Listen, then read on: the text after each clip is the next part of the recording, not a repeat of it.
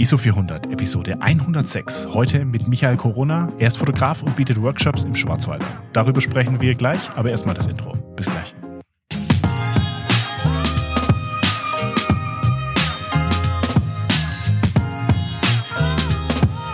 Hallo ihr beiden. Moin. Hallo Michael, grüß Servus, dich. hi. Servus, servus. Heute, heute zu dritt, Arthur. Ähm, heute mit Gast. Heute haben wir den, heute haben wir Dopp äh, Doppelpack aus dem Schwarzwald.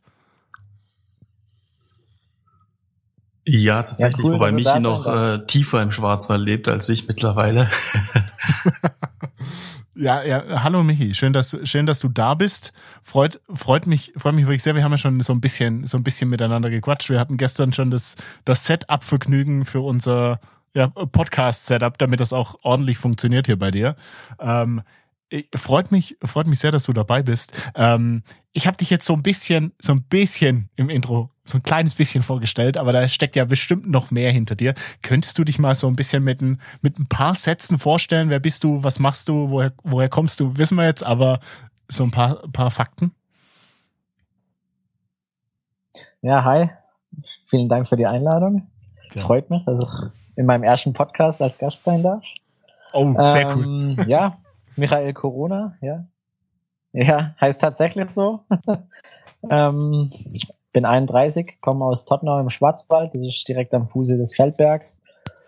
Ähm, ja, bin Landschaftsfotograf ähm, und habe eine Galerie hier in meinem Heimatort, ich schöne Schwarzwaldbilder verkaufe, alles lokal produziert im Schwarzwald, biete Workshops an.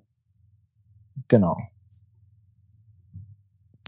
Das hört sich auf jeden Fall mal sehr, sehr spannend an. Aber da, da gehen wir auf jeden Fall noch mal ein bisschen ins Thema rein mit, dem, mit deinen Workshops und so. Das, das finde ich eine echt spannende Geschichte. Wie, aber wie kamst du denn grundlegend so in die Fotografie rein? Wie kamst du denn zu der ganzen Geschichte? Fotografierst du schon lang und das hat sich dann so ergeben oder wie bist du da reingerutscht? Ja, fotografieren tue schon, sage ich mal, jetzt die Hälfte meines Lebens, knapp 15, 16 Jahre. Ähm, natürlich früher immer hobbymäßig unterwegs gewesen in dem Bereich. Dann in meinem vorherigen Job als Servicetechniker ähm, für Maschinenbauunternehmen war ich viel in den USA, in diversen Nationalparks am Wochenende, wenn er frei hatte, Überstunden abbauen oder sonstiges. Ähm, war einfach viel in den Nationalparks in den USA, Kanada unterwegs und habe dann natürlich immer schöne Motive ähm, vorgefunden und da wurde irgendwie so eine Leidenschaft draus, dass ich irgendwann nach der vierten, fünften Reise dann mal eine Kamera mitgenommen habe, um das alles auch festzuhalten. Ich immer nur mit dem Handy. Die waren ja damals noch nicht so wirklich gut, die Kameras, die in den Smartphones verbaut waren. Was war das für eine Zeit? Was hast du, was hast du da für ein Handy gehabt? Das ist ein iPhone 3 GS gewesen. 3GS. Das hatte ich tatsächlich auch. Mit dem habe ich auch angefangen. Es war ein ganz schön alter Schinken und da war sehr viel Pixelbreite da rauskam. Ja, bei mir war das Teil auch schon echt alt, als ich es hatte. Aber ja. Zur damaligen Zeit war man ja noch nicht so viel mehr gewohnt. nee. Also klar, die neuen iPhones, die sind ja schon echt gut, was das angeht. Das hätte man ja auch gebrauchen können. Aber da war so eine Digitalkamera schon nochmal ein anderes Level zu der Zeit. Ja, das glaube ich dir. Das glaube ich. dir. Und hattest damals so damit angefangen. Bist du dann auch seitdem auf Social Media vertreten? So Instagram kam das da auch alles so hoch? Ja, am Anfang war das alles sehr privat, halt so ein paar Urlaubsbilder. Mhm. Und ein paar so Essens- und Kaffeebilder oder so wie man so wie man es noch in Erinnerung hat, oder? Nee, das eher weniger in Amerika, da waren es eher so Okay. die Barbecue-Fotos und Burger. Ja. Ja, okay.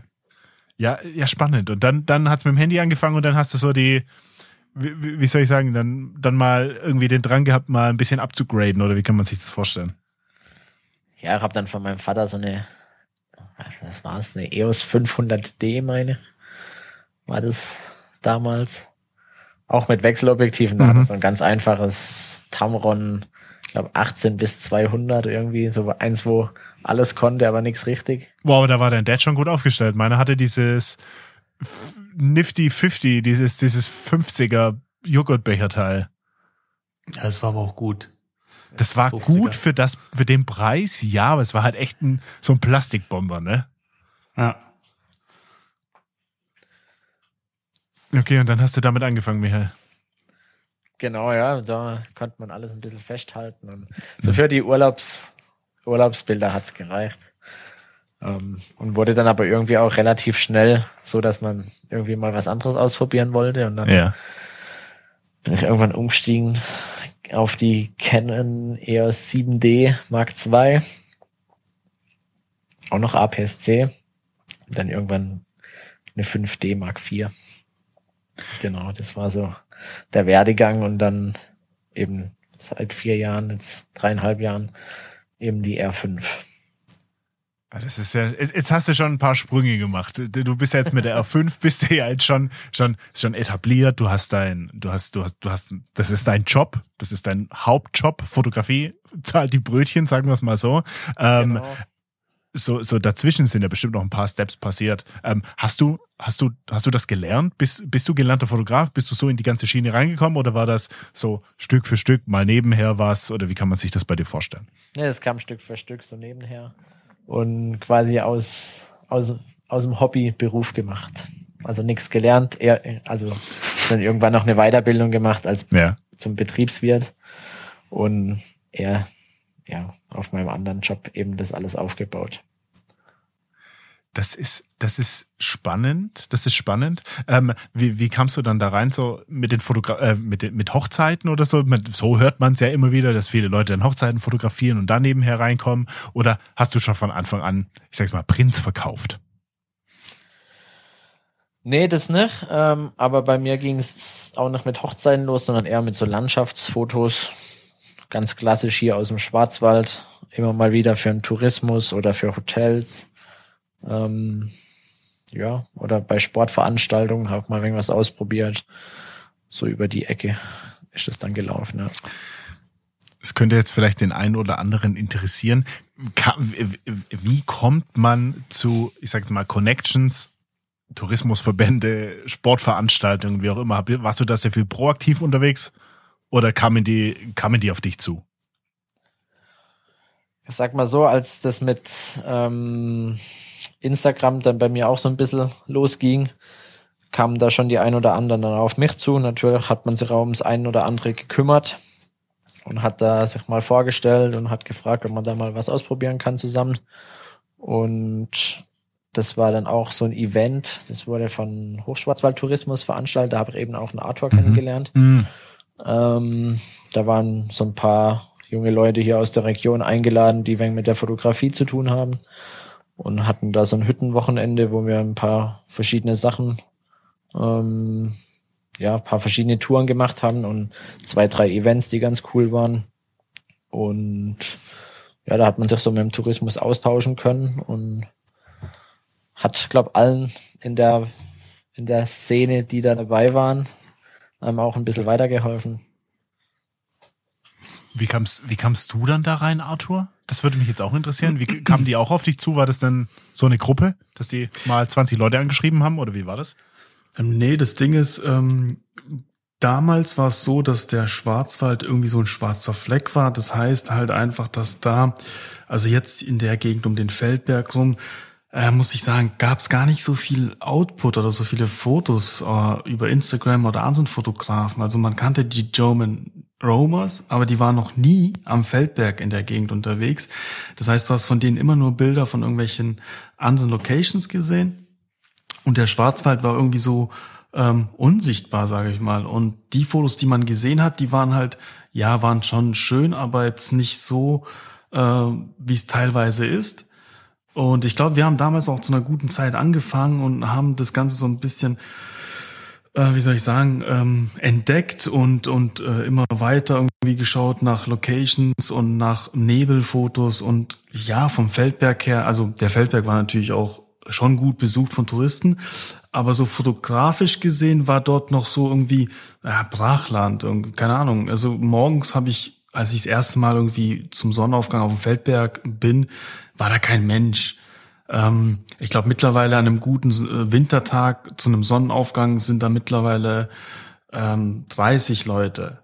Ähm, das hat sich jetzt auch gewandelt, aber damals war es irgendwie so, ähm, noch nicht so bekannt, warum auch immer. Also viele waren irgendwie im Harz, der Harz war bekannt oder keine Ahnung, Sächsische Schweiz oder ähm, die ganzen anderen Spots in Deutschland, aber hier am Feldberg war irgendwie noch so voll die Ruhe eingekehrt. Und dadurch, dass wir dann irgendwie losgezogen sind und ähm, den ganzen oder die Region so ein bisschen anders fotografiert haben, ähm, so wie wir es halt kannten von von Leuten wie German, also von Gruppen wie German Romers oder anderen, die das ja auch so ein bisschen moody gemacht haben, ähm, ich glaube, dadurch sind auch viele dann aufmerksam geworden einfach und haben gesagt, hey, die machen, die, die fotografieren den Schwarzwald ganz anders, als man ihn sonst auf Fotos sieht.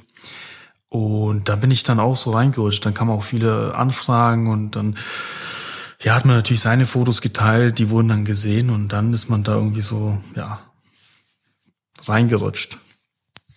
Sehr cool. Finde ich, finde ich also, spannend. Aber glaubst du, sowas gibt's heute noch so eine Möglichkeit oder war das halt zur richtigen Zeit am richtigen Ort? Ja, ich glaube, das war zur richtigen Zeit am richtigen Ort. Ähm, so wie viele äh, Dinge auf Instagram passieren. Ähm, und ja, jetzt ist wirklich so, ich war, ich weiß es gar nicht, wann das war, das war so ein echt extrem, ich glaube, das war der Corona-Winter, da war, da waren die Lifte komplett zu. Mhm. und das war der krasseste Winter, den ich dort so erlebt habe, da hatten wir zwei Meter Schnee oder so gefühlt, das war alles weiß, es war so, es hat ausgesehen wie, wie Kanada. Mhm. und das, da bin ich morgens auch hoch, ich weiß gar nicht, ob ich alleine hoch bin oder ob ich jemand äh, noch dabei hatte, ähm, zum Sonnenaufgang und dann war dort wirklich so 20, 30, natürlich kann es Corona geschuldet ähm, sein, dass dann dort zum Sonnenaufgang so viele Menschen gewesen sind.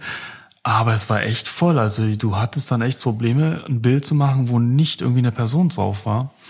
Oder nicht irgendwelche Fußspuren schon im Schnee waren. Ähm, ja, das, also mittlerweile ist es schon gut besucht, muss ich sagen. Also ich weiß nicht, Michi weiß es wahrscheinlich besser, weil er öfter dort oben ist mittlerweile. Ähm, aber das hat man dann schon gesehen, dass sich das gewandelt hat durch Instagram. Ja, es ist mittlerweile schon immer viel los. Es sind auch immer verschiedene Gruppierungen dann so unterwegs. Und das ist natürlich am Feldberg auch immer so ein bisschen der Punkt. Da ist ja auch alles im, mitten im Naturschutzgebiet. Ähm, das war während Corona, war das tatsächlich teilweise echt kritisch, dass da auf den Bergen oben die Zelte standen und die Leute aus der Stadt irgendwie raus mussten und dann da oben einen Campingplatz aufgebaut haben. Das war, war zu der Zeit schon echt krass, was da abging im Schwarzwald. Michi, wie, wie ist es dann für dich jetzt als jemand, der da regelmäßig Feldberg, Schwarzwald, du hast ja wahrscheinlich irgendwo deinen Radius, den du abgrast mit deinen Spots, die du so hast. Wie ist es für dich, der dann relativ viel, wir haben in der Pre-Show schon ein bisschen drüber gesprochen, auch täglich unterwegs ist? Wie ist es für dich, dass du für dich frisch bleibst, was die Fotografie angeht und nicht immer wieder das gleiche repetitiv. Jetzt nochmal als Beispiel, nochmal Schluchsee und jetzt nochmal hier Feldberg von oben und jetzt wiederholt sich's dann. Wie, wie bleibst du da frisch in deiner Fotografie? Ja, tatsächlich ist es schon so, dass ich oft an gleichen Spots bin, aber die natürlich auch immer wieder anders aussehen. Ähm, mhm. Und das macht es natürlich auch spannend, wieder hinzugehen. Ähm, immer verschiedene Lichtstimmungen, dann sind mal Wolken da, mal sind keine da, dann ist mal der Nebel. Gibt's ganz viele verschiedene Varianten und das macht mir so Spaß, dann auch immer wieder das zu erleben, wenn man auch mal bei schlechtem Wetter auf den Berg geht und auf einmal macht's doch noch auf und die Sonne kommt irgendwie durch, so kurz vor Sonnenuntergang oder Sonnenaufgang. Und da ist der Feldberg tatsächlich so ein Berg, wo das Wetter im Wetterbericht relativ häufig nicht so stimmt, was vorhergesagt wird.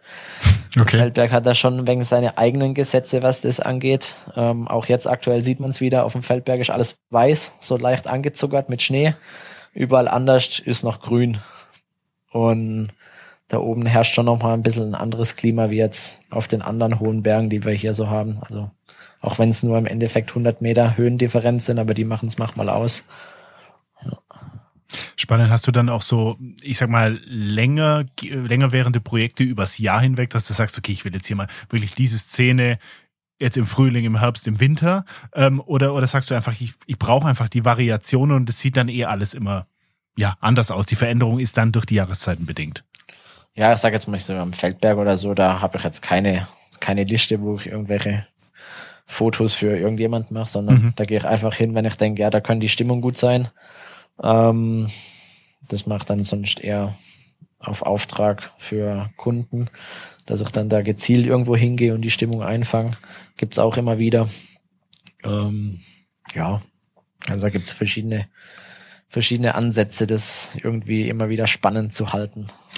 Wie machst du es dann für dich, was die, was die Planung angeht? Hast du da irgendwie so ein paar Tipps, die du raushauen kannst, was, ich sag jetzt mal, Wetter-Apps oder, oder irgendwelche Tools angeht, die du benutzt, wo du sagst, okay, am Abend gehe ich da nochmal durch und guck, guck wie, der, wie das Wetter wird? Oder bist du jemand, der vielleicht auch ohne Apps irgendwie da reingeht und sagt einfach, ich guck, ich guck einfach, was auf mich zukommt?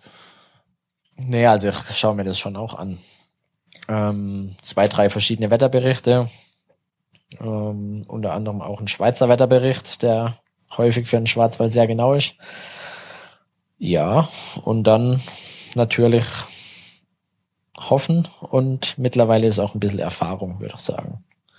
Dass man schon auch sich ein bisschen auskennt, wenn zum Beispiel der Wind aus der einen Richtung kommt oder aus der anderen, kann das schon auch einen Einfluss auf die Stimmung haben. Ähm, ja. Kannst du da mal ins Detail gehen, was du so, was du so Apps, Tool, Toolsmäßig so benutzt? Ähm, einmal ist das Warnwetter vom Deutschen Wetterdienst und Viewfinder. Mm, okay. Das hatte ich auch mal, das hatte ich tatsächlich auch mal verwendet, aber es, du, da brauchst du schon eine kleine Schulung, dass du da weißt, wie das Ding funktioniert, oder? Ja, ja, es gibt ja viele Wetterberichte, die so ein bisschen ähm, im Stundentakt nur was anzeigen. Mhm, mh. Da gehören die meisten, die irgendwie so Live-Bilder haben oder irgendwie Radar-ähnliche Sachen, ähm, die meisten sind nur im Stundentakt, dass es irgendwas anzeigt. Ähm, da muss man dann einfach so ein bisschen abschätzen können, ob das passen könnte oder nicht. Je nachdem, wie gesagt, wo der Wind herkommt, dann zeigt es einem das ja zum Beispiel bei wetter.com oder so gibt es verschiedene Wetterberichte, die das ganz gut anzeigen. Oder direkt auf der Wetterstation vom Deutschen Wetterdienst ähm, kann man, wenn man die Parameter da lesen kann, gerade mit der relativen Luftfeuchtigkeit und mit dem Taupunkt und allem drum und dran, kann man sich da schon ein paar Sachen zusammen denken, wie es da oben aussehen könnte. Das hast du dir dann aber alles so, so ein bisschen Learning by Doing so selbst beigebracht ja, sag mal Wetterkunde, da bin ich schon auch ein bisschen befangen durch die Bergrettung hier im Schwarzwald. Also ich bin ak aktiver Bergretter am Feldberg. Ah, okay. Und ja, da muss man da schon auch die ein oder anderen Kurse belegen und da kennt man sich natürlich am Berg auch aus. Das sollte man als Bergretter. Da, da, genau. Da, ja, definitiv. Okay, das verstehe ich. Aber natürlich. gegen einen guten Nebel am Feldberg ist selbst der beste Bergretter machtlos. Aber das ist ja für dich eigentlich positiv. Also positiv als auch negativ. Weißt du, wie ich meine? Also als Fotograf ist ja, ist ja gewünscht, dass der Nebel da ist. Ja. Ja, aber der Nebel kann schon auch dicht sein da oben, so dass man wirklich, gerade im Winter, kann das schon auch ja. ver verheerend werden, weil da gibt es ja dann schon auch steile Hänge, wo es auch mm. Lawinen gibt, tatsächlich.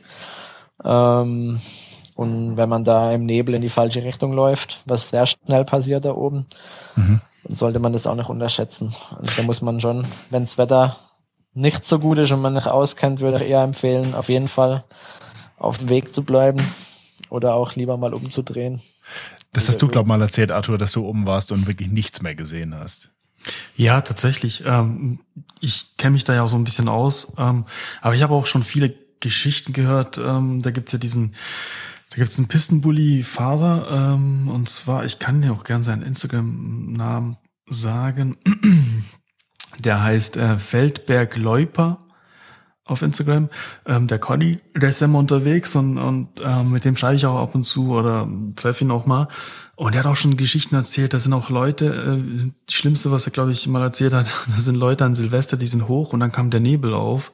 Und die hatten halt nicht viel an, weil die dachten, die gehen da hoch, schauen sich das Feuerwerk an und trinken so ein bisschen in den ins neue Jahr rein und ach du Scheiße durch den dichten Nebel haben die sich dann ähm, weil dann ja alles weiß ist und wenn du keine Begrenzungspfahle oder sonstige hast wo du dich orientieren kannst äh, bist halt verloren und dann mit einem Wind ähm, ist es ja oft so dann denkst du du läufst aber durch den Wind stehst du ja eigentlich aber sieht so aus als du als ob du irgendwie laufen würdest. Und ja die haben sich komplett verlaufen wussten gar nicht wohin. Und als er die gefunden hat die hatten schon ziemlich blaue Lippen und waren kurz davor schon zu erfrieren.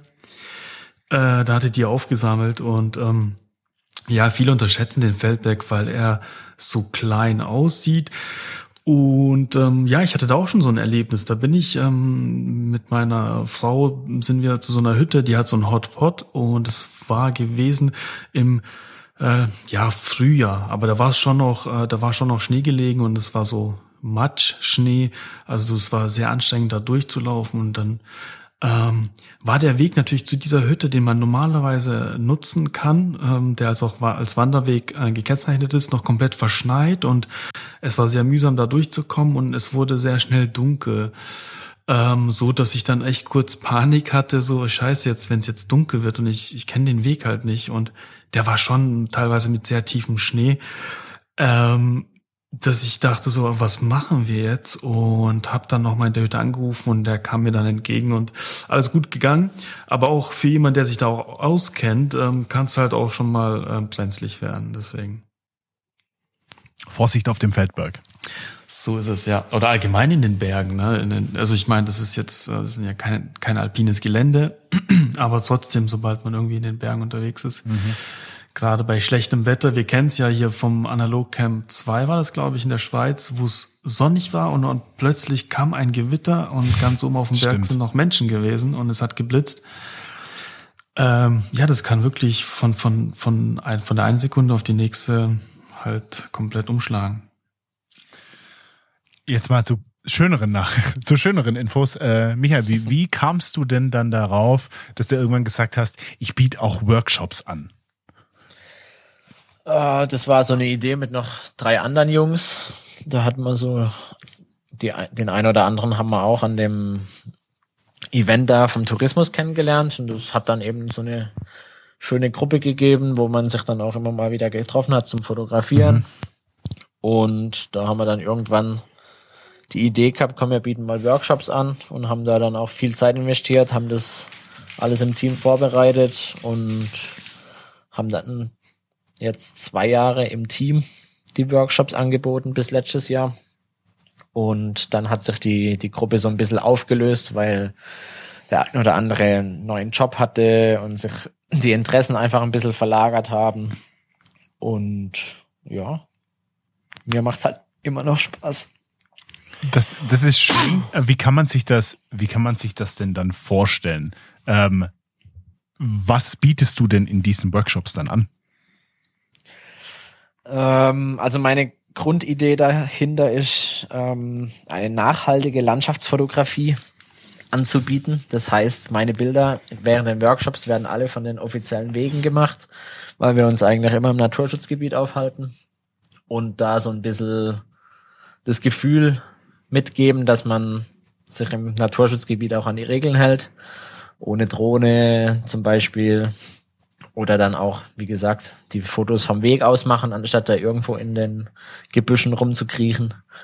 Ähm, und meine Workshops sind eher so, dass ich halt die, die Teilnehmer viel mit einbind und die auch immer mal wieder das Programm, zum Beispiel bei so einem Wochenend-Workshop, da tue ich mit denen dann die Spots schon auch zusammen auswählen, da ist nicht alles vorgegeben, sondern da lernt man dann auch, wie man quasi mit dem Wetter umgeht, wo die nächsten zwei Tage herrscht und dann einfach das Ganze so ein bisschen ähm, planerisch auch vorbereitet. Nicht nur, ja, wir fahren jetzt zum Feldberg, da machen wir Fotos, sondern wir gucken uns dann schon zusammen an, was man das ganze Wochenende so machen kann, was die, die Gäste für Interessen haben, erstellen Moodboard, alles Mögliche, um dann die, die ganzen Fotos nachher auch umsetzen zu können.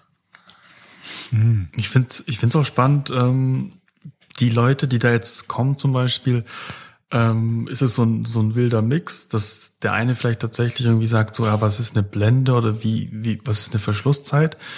Oder sind das wirklich Leute, die schon, schon wissen, was eine Blende ist oder wie man die Verschlusszeit auswählt oder einstellt?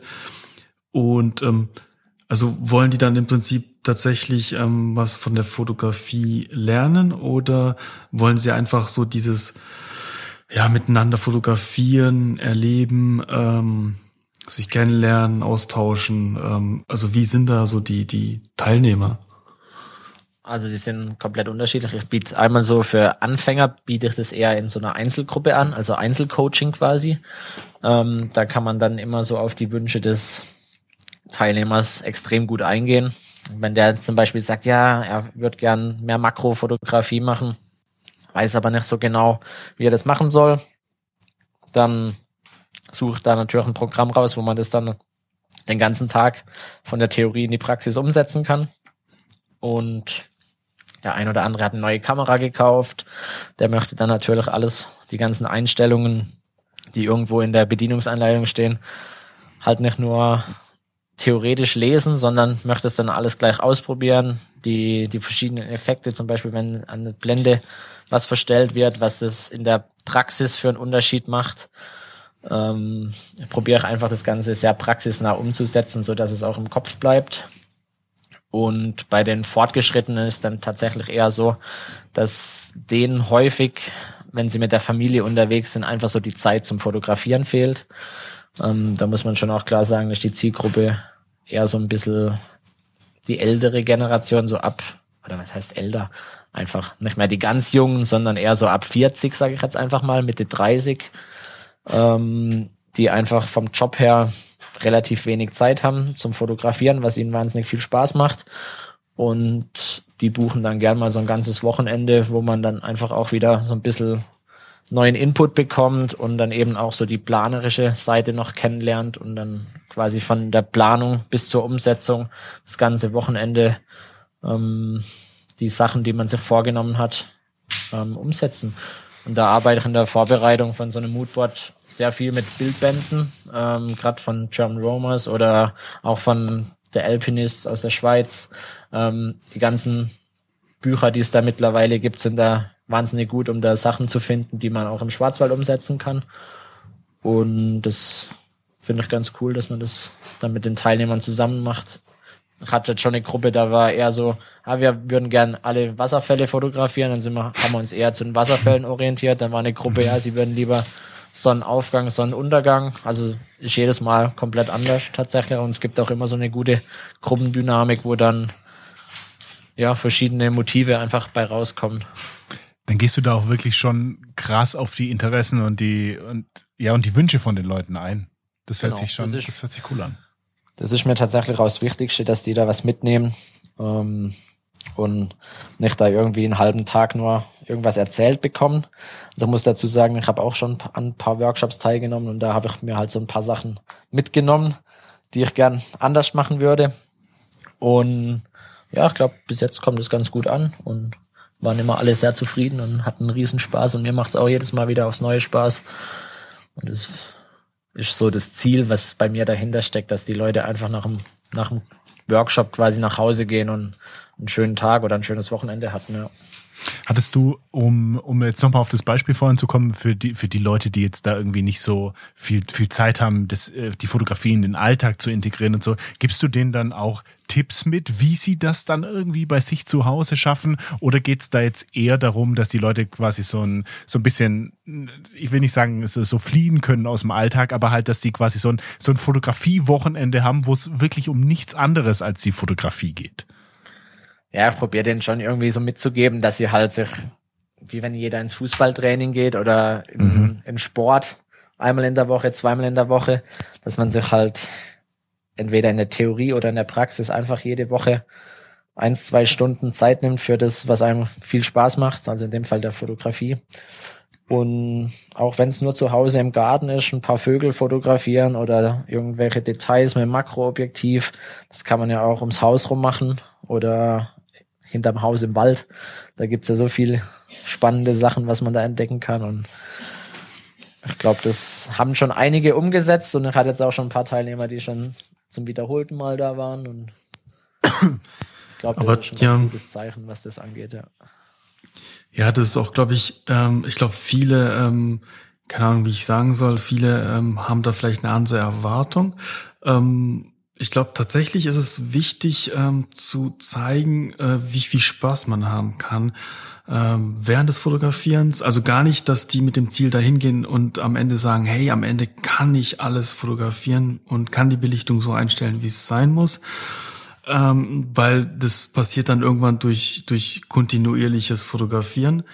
Ähm, es ist dann einfach tatsächlich so, dass man den Leuten einfach mal ein bisschen an die Hand geben muss, ähm, hey, wir sind, wir sind jetzt draußen unterwegs in der Natur und fotografieren und ähm, es macht Spaß und ich glaube, wenn das die Leute mitnehmen, dann bleiben die dann auch am Ball. Ich merke es auch immer wieder, wenn wir so ein, wenn wir unser Analogcamp haben mit mit Leuten, die dann alle irgendwie zusammenkommen und wenn wir zusammen fotografieren gehen, dann habe ich danach immer noch Lust, äh, noch mehr zu fotografieren und es macht echt Spaß.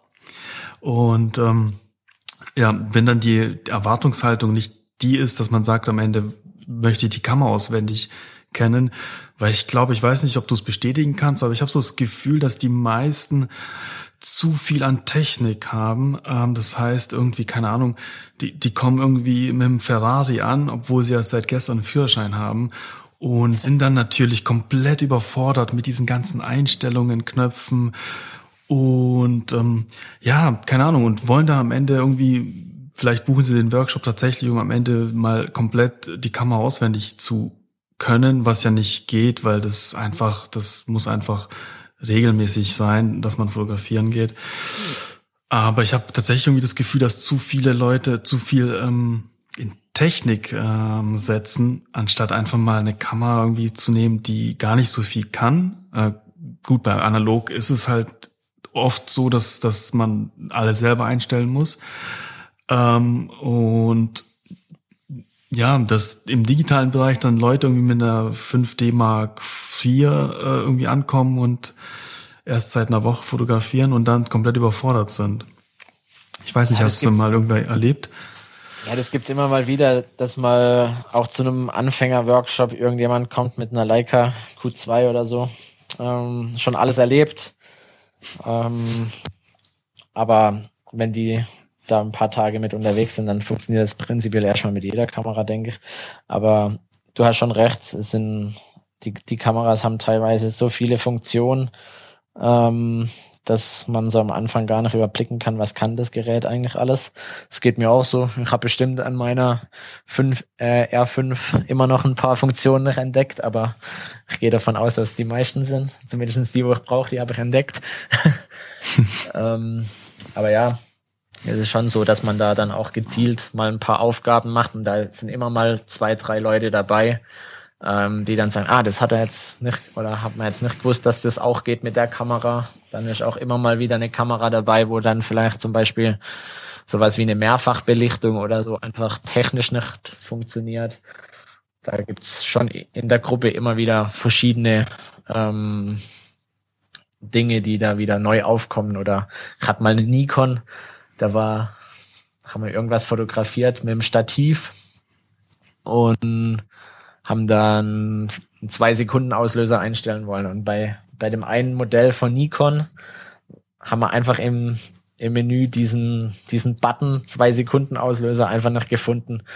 Dann hatten drei Leute die Kamera in der Hand, einer hat den Knopf gefunden und beim vierten der hat die Kamera mal umgedreht und unten am Objektiv war so ein kleiner Knopf, wo man vor jedem Auslöser quasi draufdrücken, draufdrücken musste, um den zwei Sekunden Auslöser Nein. einzustellen.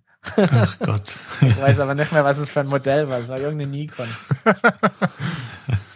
ja, schwierig, ja. So Sachen kommen da immer wieder mal vor, dass man da auch selber mal wieder vor einer Herausforderung steht.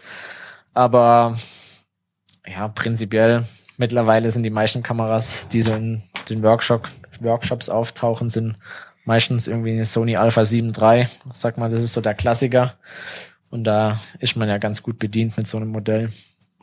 Hast du auch mal analoge Früchte da gehabt oder nur digital? Tatsächlich bis jetzt nur digital. Ja, okay. Okay. Das, das, das denke ich mir. Ich glaube, ja, die Hürde ist zu groß für Leute, die, die quasi irgendwie die, die Basics erstmal lernen wollen, die kommen wahrscheinlich nicht mit einer analogen, sondern ja, das, das verstehe ich. Nee, ich denke, die, wo eine analoge haben, die haben sich ja schon auch eher mittlerweile bewusst dazu ja. entschieden. Und die wissen ja dann schon, was sie machen müssen. Höchstwahrscheinlich. Wie ist, wie ist das dann bei dir? Ähm, bietest du dann quasi auf deiner Homepage verschiedene Arten von Kursen an, dass du so wirklich so basic, fortgeschrittene Profis, irgendwie sowas. Ähm, hast du das dann irgendwie in Kategorien sortiert oder wie kann man sich's vorstellen? Genau, bei mir ist es aufgeteilt so in, in die Beginner-Sparte und in die fortgeschrittenen Sparte. Natürlich kann man auch weil man einfach nur hier mal in der Region ist und sich noch auskennt, kann man natürlich auch hier so ein, ein Paket buchen, wo man dann einfach einen Tag Guiding hat. Hm. Ähm, das geht natürlich auch. Und ja, sonst die Anfänger sind eher so Tagesworkshops. Und für die Fortgeschrittenen gibt's von Tagesworkshops über Wochenendworkshops bis hin zu Fotoreisen eigentlich alles mittlerweile. Und ja, nächstes Jahr geht's da nochmal einen Schritt weiter. Kannst du da schon was verraten oder, oder war das jetzt nur ein Teaser? Nee, nee, ist schon, ist schon alles online tatsächlich. Ähm, aber nächstes Jahr, da es mir Skandinavien sehr angetan hat, ähm, werde ich im Februar mit einer Gruppe nach Skandinavien gehen. Sehr cool. Und Ja. genau. Hast du das, hast du das schon durchgeplant? Ist das dann so ein, so ein Roadtrip oder wie kann man sich's vorstellen? Ja, das ist so ein kleiner Roadtrip, würde ich sagen. Also es sind schon ein paar Kilometer, die man da fährt. Gerade wenn es um Nordlichter geht, muss man natürlich schon auch ein paar Kilometer zurücklegen. Aber prinzipiell ist das eine ganze Woche in einem schönen finnischen Blockhaus ähm, in bester Lage und mit lokalen Guides von, von dort, Mhm. die ich mittlerweile auch ganz gut kenne und schon zwei, dreimal mit denen unterwegs war, die mich da unterstützen und sich natürlich dort bestens auskennen. Ja, das so ist mein Plan. Aber das dann mit, mit Eigenanreise wahrscheinlich, oder? Genau, ist mit Eigenanreise und dann ist ähm, ab dort ist dann alles inklusive. Spannend. Ähm, und wie viele, wie viele Workshops sind es dann, die du jetzt so im Jahr machst? Also ist es eher auf Anfrage oder hast du dann deine, deine fixen Daten und sagst, okay, zehn Workshops pro Jahr oder jedes Wochenende? Ich weiß gar nicht, äh, wie ist es da bei dir? Ähm, also dieses Jahr waren es fixe Daten und so kleinere Tagestouren konnte man auch auf Anfrage buchen. Nächstes Jahr ist auch ähm, so geplant, dass es fünf Workshops fix mit Termin gibt. Also ein Wochenende hier im Schwarzwald im Herbst, ein Tagesworkshop hier im Schwarzwald im Herbst, dann ein Wochenende im Nordschwarzwald, das erste Mal ganz neu im Programm und im Winter, Februar, äh, im Januar im, hier im Hochschwarzwald auch ein Tagesworkshop und sonst das Einzelcoaching für die Anfänger und Fortgeschrittenen. Das ist quasi auch auf Terminwunsch quasi möglich. Also das geht jederzeit. Da kann man einfach schreiben, hey, in zwei Wochen hätte ich Bock, sowas zu machen und dann, wenn es vom Termin her passt, dann kann man sich das kann man sich das buchen und dann findet es da statt auf Absprache. Wir verlinken das ja natürlich dann alles, aber du hast wahrscheinlich die meisten Infos auf deiner Homepage, oder? Genau, auf der Webseite ist eigentlich alles auf dem aktuellen Stand. Und ja, freue mich, falls da noch jemand Bock drauf hat. Ja, wir, wie gesagt, wir verlinken das alles auf jeden Fall. Also wenn, wenn da jemand irgendwie Interesse hat, der hat dann in den Show Notes alle, alle wichtigen Links zu dir, Michael. Ähm, gar kein Thema.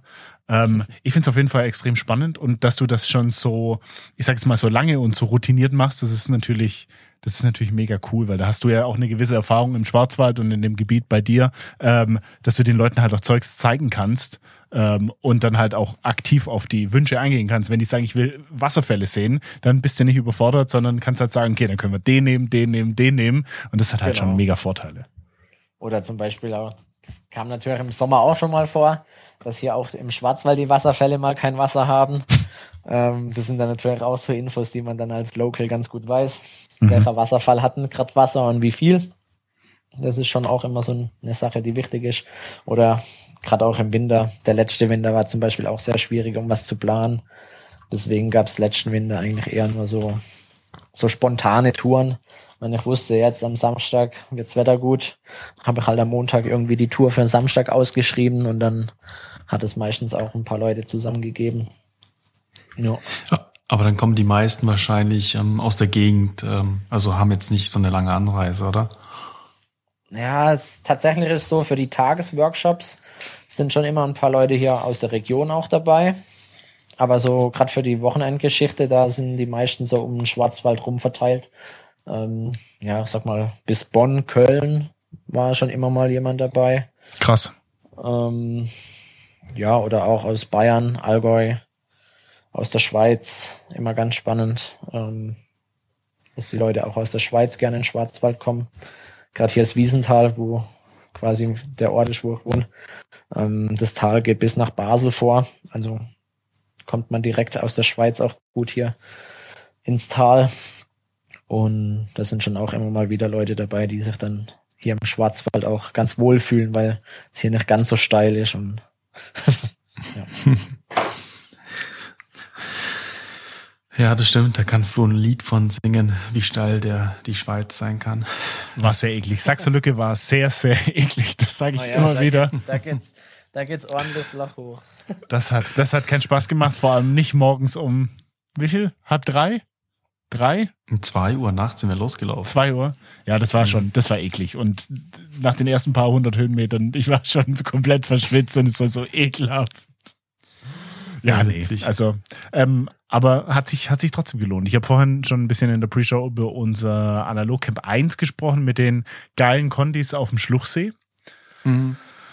Das war auch ganz, das war ein bisschen entspannter im Kanu. Das war, das war entspannt, ja, tatsächlich, als da in die Schweiz hoch. Äh, witzig, ich hatte erst gestern irgendwas gelesen zum äh, Fählensee, weil mir dann irgendwann gekommen ist, ob man da Fliegen fischen kann.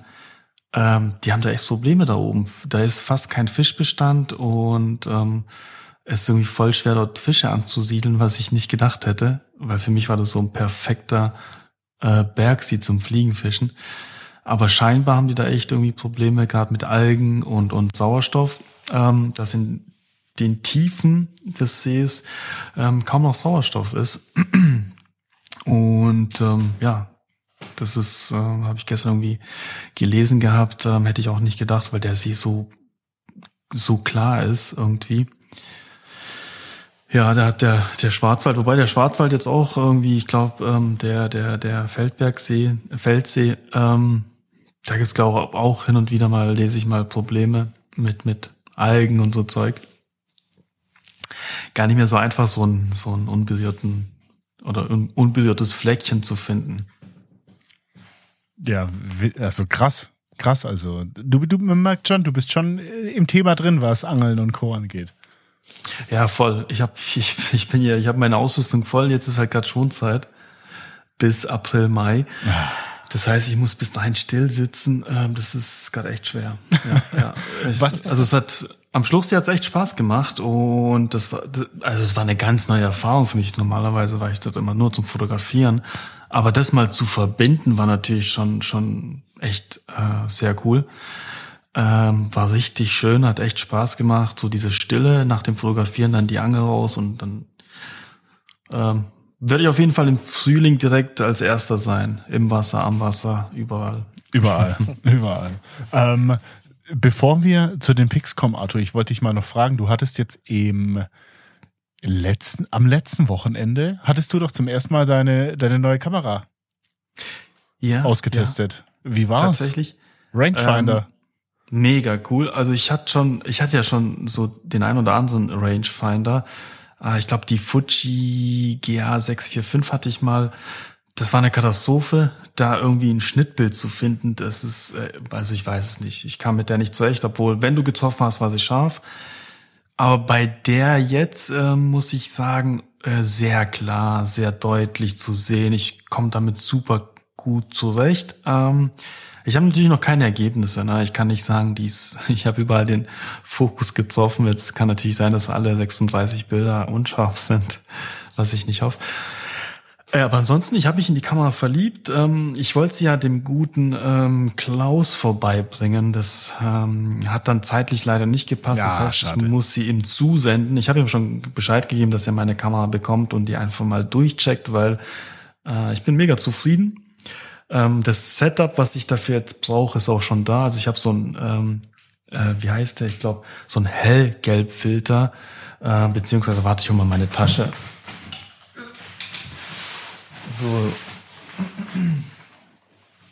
Genau, ich habe da so einen so einen Gelbfilter mir geholt ähm, für die Schwarz-Weiß äh, ähm, Filme und der passt genau auf, aufs Objektiv. Das ist schon mal sehr gut. Dann habe ich ja so ein so ein Belichtungsmesser, was man oben auf dem Blitzschuh macht. Der ist, ich würde mal sagen, so groß wie ein 2 Euro Stück ähm, von äh, Reflex Lab heißen die guten, äh, kostet irgendwie 70 Euro.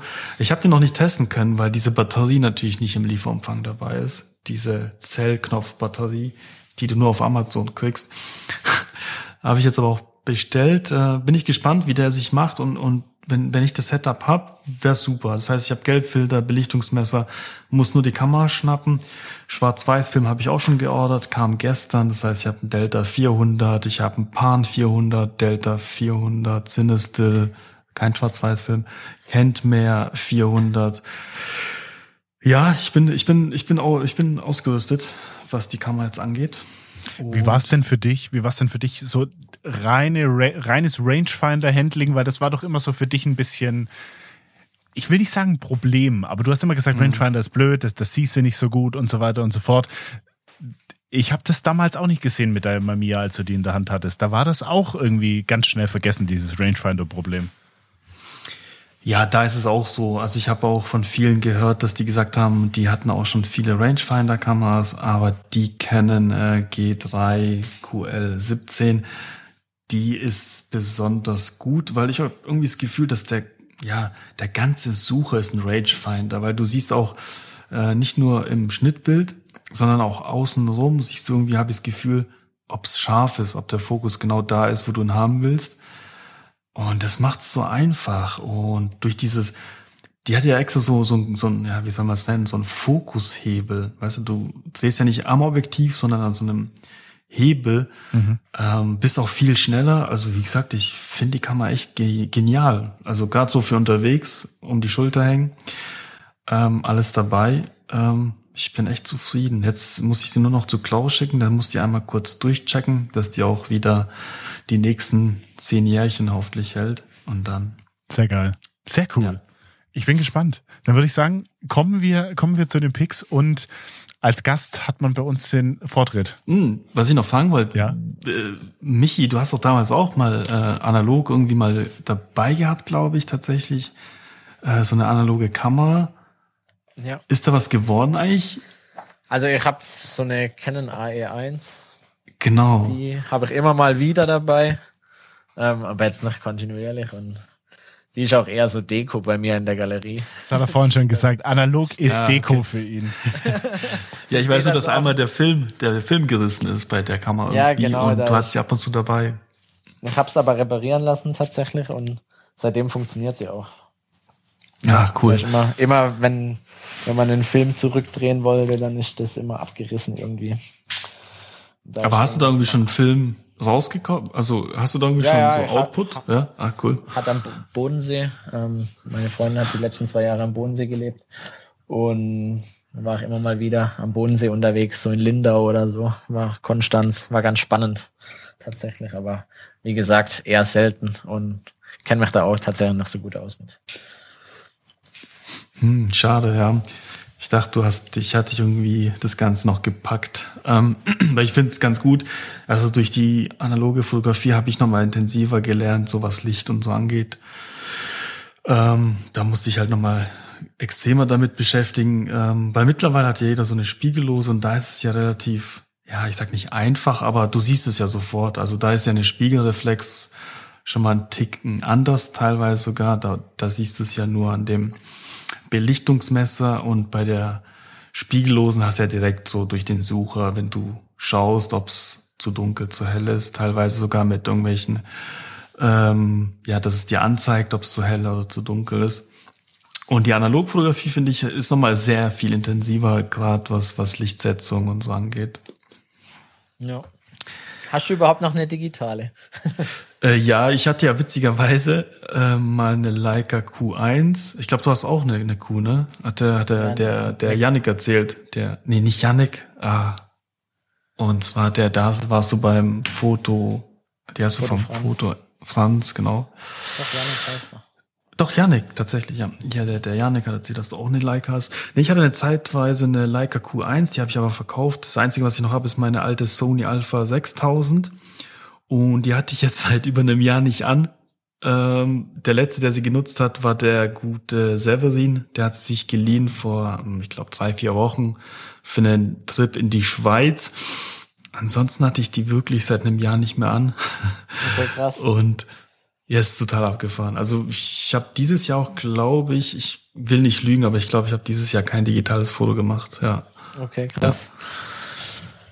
Ja. ja, total gewandelt, weil irgendwie hatte ich auch keinen Bock auf diese Zeit am Rechner und ähm, ich bin jetzt so beruflich acht, neun Stunden, fünf Tage die Woche am Rechner und dann habe ich keine Lust, das noch in meiner Freizeit dann auch nochmal irgendwie am Rechner zu verbringen.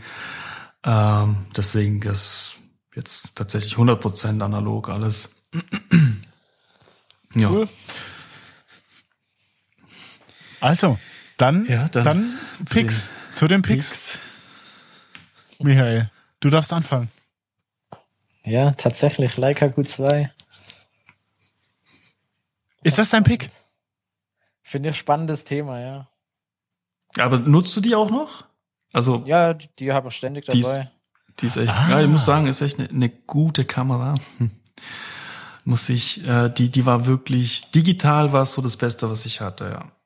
Ja gut, es war die Q1 und du und Michael hatte die Q2. Das ist ja nochmal, ja. ich glaube, mehr ja, Megapixel ja, und ein anderer Sensor. Ja gut, anderer Sensor, logisch, aber ich weiß gar nicht, was die sonst noch hatte. Auf jeden Fall finde ich das wahnsinnig faszinierend, wie da die digitalen Bilder als JPEG tatsächlich, ja. ähm, wie schön die da rauskommen. Das fasziniert mich jedes Mal, wenn ich das Teil in die Hand nehme. Und das ist schon, schon echt cool. Macht ist für was nutzt du die? Also die habe ich jetzt. So, ja, die habe ich immer mal dabei. Und wenn ich für Magazine oder sowas mache, so Reportage, mache ich ganz mhm. gern mit der. Ja. Genau.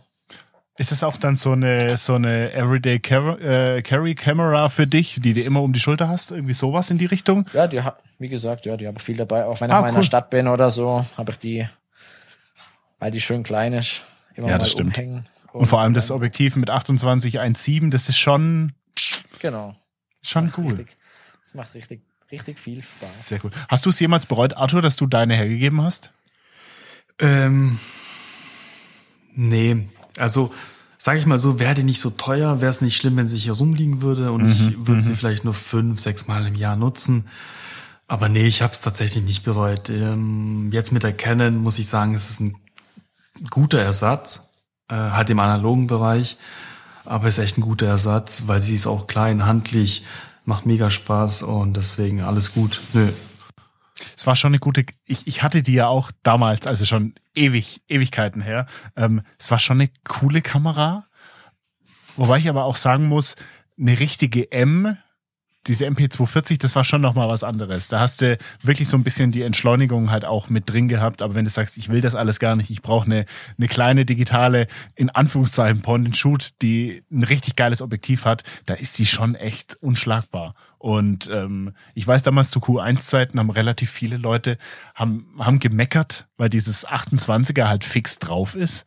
Ähm, mhm. Aber da habe ich nie mehr was drüber gehört. Also das hat sich, glaube ich, echt so, so ein bisschen etabliert, dass die Leute sagen, ja, das ist ein 28er und ich glaube ganz ehrlich, also mit, was hat die, wie viel Megapixel? Fast 50. Ja, also mit 50 Megapixel, da, da kropp ich gerne. Also das ist echt völlig egal. Ähm, ja, ich, die hat auch so eine Anzeige, ja. wo man das so ein bisschen einstellen kann mit, ja. ich glaube 35 Millimeter, 50 Millimeter und 75 oder irgendwie sowas. Aber die schaltet Aber, doch dann nichts im Objektiv um. Das ist doch einfach nur ein Crop, den, den die macht. Ja, ja, genau. So ein, so ein, so ein digitaler Crop, ja, der ja. da drüber läuft. Aber ist ja. als ganz gut, um so wenn die, die Perspektive auf 50 Millimeter ja. zum Beispiel mal so anzugucken. Da blendet dann im Display so ein kleiner Rahmen ein. Und dann kann man das ganz gut abschätzen, was ist da dann nachher alles drauf. Und das. Ja, das ist schon ganz gut. Und mit 50, also mit 50 Megapixel, also völlig egal. Da kannst du auch kroppen wie der Weltmeister, also völlig, völlig schnuppe. Sehr cool. Genau, die finde ich ziemlich spannend, das Gerät. Sehr cool. V vielen Dank. Auch, auch ein relativ günstiger Pick, den man wirklich mal so weitergeben kann. Vielen Dank. Aber ja, ich habe gesagt, du darfst alles mitbringen. Ich habe hab sogar noch die Reporter-Version. Also die hat mir so gut gefallen, die grüne. Ah, ja, warte, das muss ich jetzt mal googeln. Da bin ich mir jetzt, warte mal. Die äh, sieht sehr nice aus, ja, ja. Er hat auch erst die schwarze, ja. weil die andere gerade nicht mehr verfügbar war. Und das ist bei der eher so, also ich, einfach ein bisschen schwieriger, auch die zu bekommen. Hat die auch so ein, ein bisschen eine andere Belederung, kann das sein? Ja, das ist so ein, so ein anderes Material, ja. Also Ja, das ist sieht gar cool kein aus. Leder tatsächlich. Ah, Die okay. ist auch, und die ist auch matt. Mattgrün. Und, ja. Sieht Aber auf jeden cool. Fall cool aus. Ja, Leica hat schon mit diesen, mit diesen Sondereditionen, da haben sie es schon, also crazy. Ähm, ich habe, ich habe heute mal ein Buch mitgebracht. Und zwar, Arthur, ich, weiß nicht. es schon. Ich Art- weiß es schon. Sag, komm, sag, verrat. Safe. Ma Mari äh, Marina. Marinas Buch habe ich hier Ja. vor mir. Faszination Fotografie von Marina Weishaupt. Ich muss dazu sagen, ich, wir sind ja hier ganz transparent und ganz ehrlich, Marina hat mir dieses Buch geschickt. Ähm, ich habe das hier jetzt einfach so vor mir liegen, aber es, es gab keine, keine äh, Gegenleistung, so, ja, du musst mich jetzt unbedingt im Podcast erwähnen oder so. Nein, das mache ich aus freien Stücken, weil ich das Buch unfassbar toll finde. Ich muss aber dazu sagen, dieses Buch richtet sich nicht, ich unterstreiche nicht an uns. Das ist wirklich eher für die Anfänger, die mal in die Fotografie reinkommen wollen, die so ein paar Basics verstehen möchten.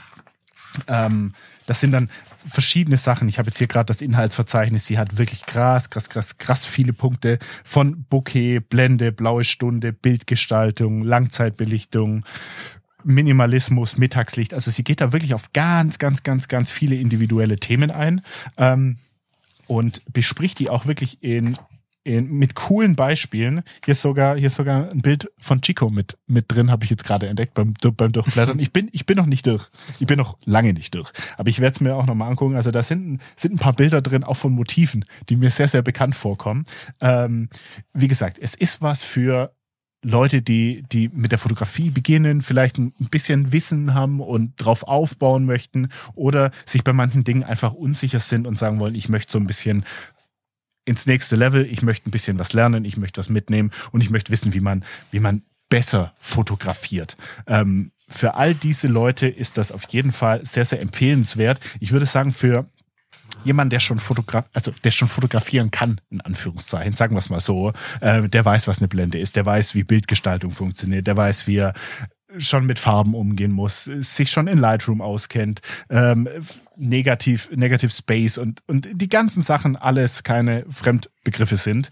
Ähm, für, den, für diejenigen ist es ein ganz, ganz tolles Buch, aus dem ganz einfachen Grund, weil Marina da extrem, extrem viele Bilder von verschiedenen Reisen mit aufgenommen hat. Und wenn man sich das Buch, ich sag's ganz ehrlich, nur als Bilderbuch anschaut, und jetzt den Text einfach mal ausblendet und die ganzen, die ganzen Informationen ausblendet, sind es einfach unfassbar schöne Bilder, die da mit drin sind. Und die gefallen mir wirklich gut. Und das ist echt, wie gesagt, für, für mich ist es ganz cool, weil immer wieder so ein paar Spots wie Leipheimer, Leipheimer Moos und so, das, was halt bei mir hier im Umkreis ist, mh, mit drin sind. Auch so, so Bilder, die wir wo wir im Allgäu mal zusammen waren, da, da habe ich auch noch mal ein Bild erkannt, so Schafe, die dort fotografiert wurden. Also das sind coole Sachen mit dabei, wo ich mich halt erinnere an die Morgende und ähm, ja, sie macht das halt auch ganz schön mit den ganzen Erklärungen. Also ich kann es auf jeden Fall ganz, ganz, ganz, ganz groß, ganz, ganz dick empfehlen. Faszination Fotografie von Marina Weishaupt. Das bekommt er überall im Buchhandel, Schlag mich tot, bis hin zu Amazon.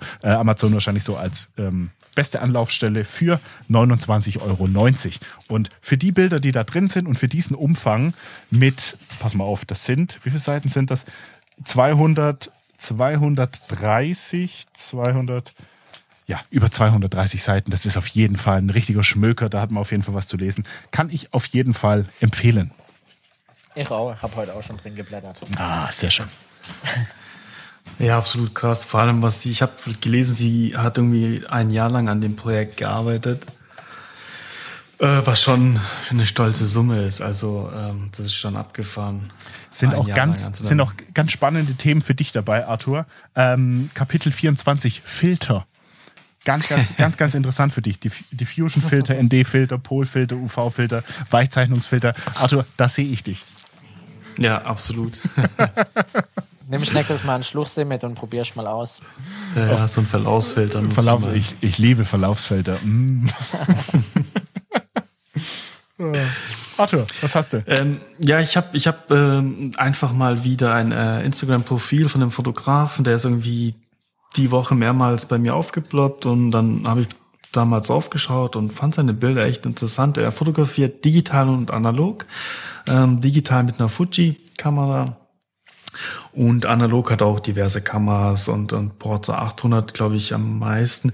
Und zwar heißt der gute José Garcia ähm, auf Instagram José Akache, also mit CH. Das musst du schicken. Das, ja, das muss ich dir. Das musst du schicken. ich habe so wahrscheinlich gar nicht richtig ausgesprochen. Ähm, ich schick's dir gleich mal zu. Ähm, ja, ich, ich finde sein, seine Fotos sehr inspirierend und ähm, er hat so einen Mix aus Schwarz-Weiß, Farbe, Natur, ähm, Menschen, ähm, ja, einfach echt coole Fotos, die auch äh, Bock machen, ähm, rauszugehen mit der Kamera, fotografieren zu gehen und ähm, kann sein Profil auch nur allen empfehlen, einfach mal drüber zu schauen und ähm, sich inspirieren zu lassen. Ich habe es ja auch gerade mal geschickt. Ähm, genau, das wäre so mein Pick ähm, für heute. Sehr, sehr cool. Dann würde ich sagen, Männer, machen wir, machen wir den Vorhang runter. Wir haben jetzt noch, ich sag mal technisch, technisch haben wir noch die Kurve bekommen. Wir haben jetzt äh, viele äh, Täler der Tränen durchlaufen heute technisch, aber ich würde sagen, ähm, wir haben noch eine gute Kurve äh, bekommen hier. Es war eine sehr, sehr schöne Folge. Vielen Dank, dass du dabei warst, Michael. Vielen Dank, hat ja. sehr viel Spaß gemacht. War, war echt cool und ähm, ja, vielleicht sieht man sich ja mal irgendwann im Schwarzwald. Ja, wird mich freuen. Cool wär's. Also, dann schönen Abend. Ich also. wünsche euch was. Tschüssi. Ciao, ciao. Ciao.